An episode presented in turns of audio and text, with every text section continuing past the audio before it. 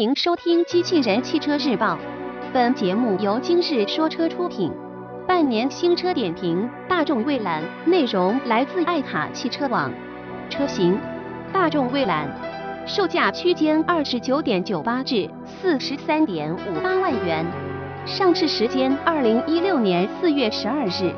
新车点评：大众蔚揽实际为第八代 Package 的旅行版车型。考虑到国产第八代 Passat 还未上市，大众蔚揽可以看作为目前国内能买到的唯一正宗第八代 Passat。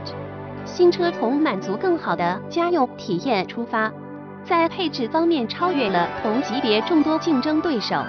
如果您有旅行车方面的情节的话，大众蔚揽将会是一个不错的选择。相比目前在售的蔚揽 280TSI 舒航版。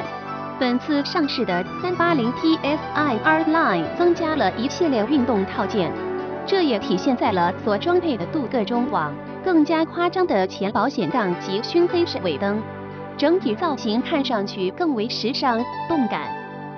除此之外，另一款蔚揽 380TSI Alltrack 车型则装配了一组跨界套件，并采用了黑色轮眉及侧裙。位于格栅及尾部的 Alltrack 标识，则可以证明其与众不同的身份。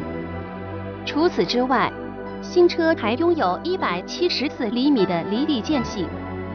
来到内饰部分，大众蔚揽内部设计依然保持了大众家族式风格，新车采用了比较沉稳的色彩搭配风格，整体设计看起来十分大气。本次上市的 380TSI 车型将新增12.3英寸的 Active Info Display 全液晶仪表盘。作为一款旅行版车型，该车的行李箱容积达到650升，而将后排座椅放倒后可以提升至1780升。配置方面，包括 Vienna 真皮座椅。